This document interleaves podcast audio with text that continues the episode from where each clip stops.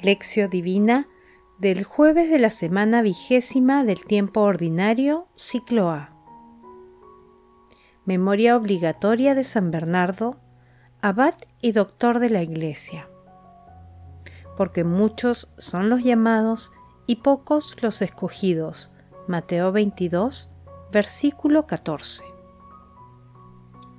Oración inicial.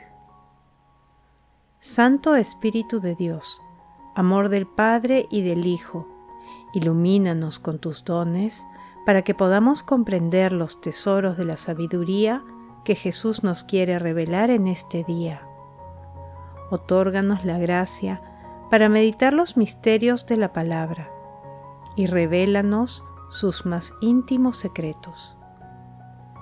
Madre Santísima, intercede ante la Santísima Trinidad por nuestra petición. Ave María Purísima, sin pecado concebida. Lectura. Lectura del Santo Evangelio según San Mateo, capítulo 22, versículos del 1 al 14. En aquel tiempo, de nuevo, Jesús tomó la palabra y habló en parábolas a los sumos sacerdotes y a los ancianos del pueblo. El reino de los cielos se parece a un rey que celebraba la boda de su hijo. Mandó a los servidores para que avisaran a los convidados a la boda, pero no quisieron ir. Volvió a mandar servidores encargándoles que les dijeran, Tengo preparado el banquete, he matado terneros y reses cebadas, y todo está a punto. Vengan a la boda. Los invitados no hicieron caso. Uno se marchó a sus tierras, otro a sus negocios. Otros agarraron a los siervos y los maltrataron hasta matarlos. El rey montó en cólera, envió a sus ejércitos, que acabaron con todos aquellos asesinos y prendieron fuego a la ciudad. Luego dijo a sus siervos, La boda está preparada, pero los invitados no se la merecían. Vayan ahora a los cruces de los caminos y a todos los que encuentren, invítelos a la boda. Los siervos salieron a los caminos y reunieron a todos los que encontraron, malos y buenos. La sala del banquete se llenó de invitados. Cuando el rey entró a saludar a los invitados, reparó en uno que no llevaba traje de fiesta y le dijo, Amigo, ¿cómo has entrado aquí sin vestirte de fiesta? El otro no abrió la boca. Entonces el rey dijo a los sirvientes, Átenlo de pies y manos y arrójenlo afuera, a las tinieblas. Allí será el llanto y el rechinar de dientes porque muchos son los llamados y pocos los escogidos. Palabra del Señor. Gloria a ti, Señor Jesús.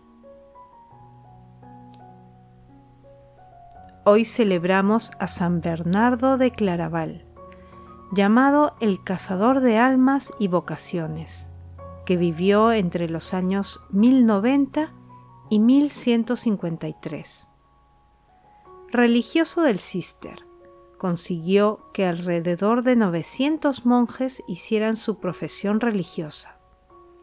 Para San Bernardo, el verdadero conocimiento de Dios se fundamenta en el encuentro personal con nuestro Señor Jesucristo, experimentando su amor a través del prójimo. Dios le regaló una admirable sabiduría de las cosas divinas y humanas, y una capacidad admirable para fascinar a las almas y llevarlas hacia Jesús. Hoy meditamos la parábola del banquete de bodas que se ubica después de las parábolas de los dos hijos y de los viñadores malvados. La parábola del banquete de bodas está llena de mucho simbolismo. El rey es Dios Padre y su Hijo nuestro Señor Jesucristo.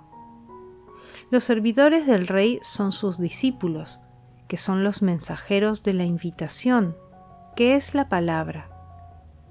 La boda es la nueva alianza de Dios Padre con la humanidad a través de su Hijo. La invitación a la nueva alianza es rechazada por los primeros invitados, que incluso matan a algunos mensajeros. Desde entonces, Dios Padre lanza una invitación permanente a toda la humanidad. Algunos responden y asisten a la boda, preparados con traje de fiesta. Pero hay un invitado que no estaba preparado, que no era digno de participar, y fue echado de la fiesta, es decir, no fue admitido al reino de los cielos, porque nada manchado entrará en el cielo. Meditación Queridos hermanos, ¿cuál es el mensaje que Jesús nos transmite el día de hoy a través de su palabra? La invitación a participar en las bodas del Cordero es permanente y se extiende a todos indistintamente. La mesa del Señor está dispuesta para todos aquellos que quieran asistir correctamente. Dios Padre no se cansa de invitarnos a través de la Iglesia.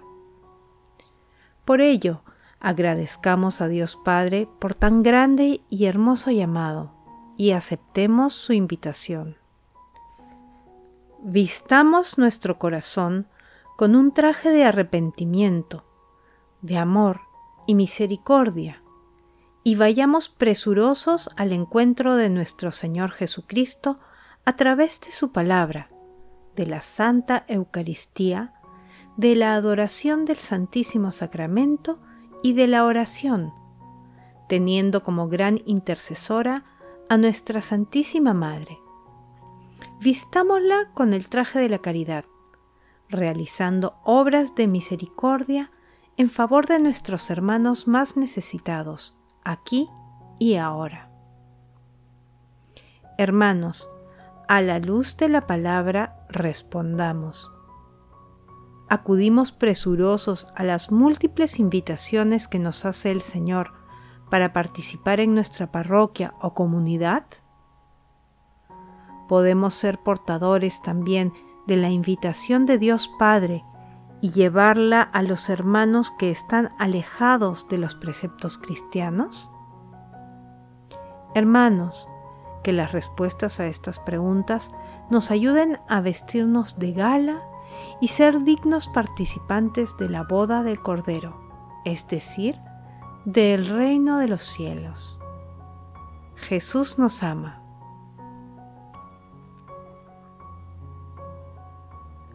Oración. Dios mío, Padre eterno, infunde en mi alma el deseo y una inspirada avidez de tu santo amor, para que siempre seamos obedientes a las enseñanzas de nuestro Señor Jesucristo, tu Hijo, y abrir los ojos que la desobediencia habían cegado. Amado Jesús, que nosotros, tu pueblo y ovejas de tu rebaño, te sigamos por medio de ti y hacia ti, porque tú eres el camino, la verdad y la vida. Amado Jesús, imploramos tu misericordia para que todas las almas del purgatorio hereden la vida eterna. Madre Santísima, Reina Universal, intercede por nuestras peticiones ante la Santísima Trinidad. Amén. Contemplación y acción. Hermanos, contemplemos a Dios a través de San Bernardo de Claraval, con un texto de Jean Leclerc. El fin del hombre es el reconocimiento de la verdad, que es Dios, lo que implica el conocimiento de la relación del hombre con Dios, que es una relación de indigencia. Como el obstáculo es el orgullo, el remedio es la humildad, la condición es la gracia, el encuentro con Dios en Cristo.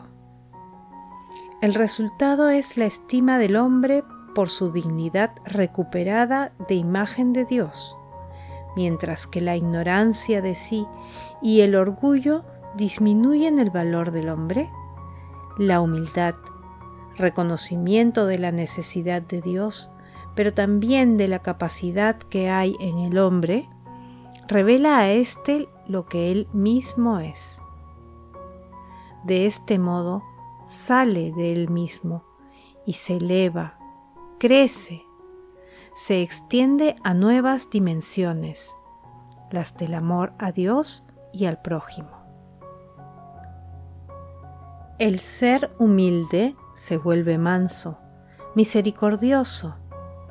Así, la fe vivida y por así decirlo transformada en humildad, en caridad, hace, según los modos de hablar de nuestro tiempo, salir al sí mismo del yo, despierta al yo a la libertad del mí mismo, le hace convertirse en persona, en presencia de Dios, en comunión de solidaridad con todos.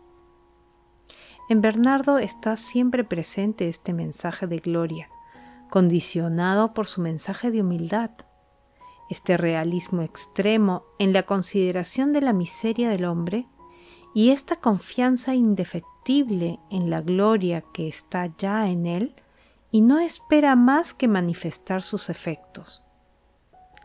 La función de la expresión literaria será hacer ver un poco de esta luz oculta que percibe la mirada de la fe. En Bernardo, como también en otros grandes espirituales que fueron escritores, la intensidad de la experiencia explica el carácter ferviente, apasionado de la expresión y por consiguiente la parte de exageración que ésta pueda tener, tanto si evoca las profundidades de nuestra bajeza o la sublimidad de las visitas del Verbo parece ir a veces demasiado lejos, rebasar los límites de lo razonable y en todo caso de lo normal y de lo habitual. A decir verdad, se limita simplemente a revelar, a propósito de él mismo, lo que puede ser el caso de todos. Sus escritos manifiestan un pensamiento a la vez contemplativo y tan comprometido como es posible.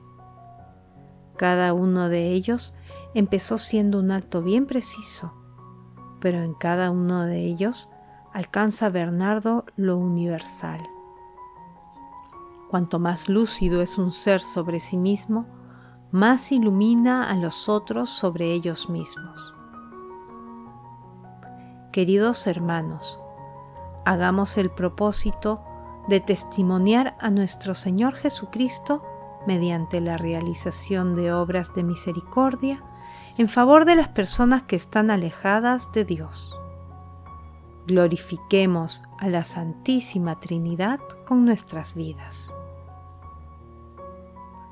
Oración final.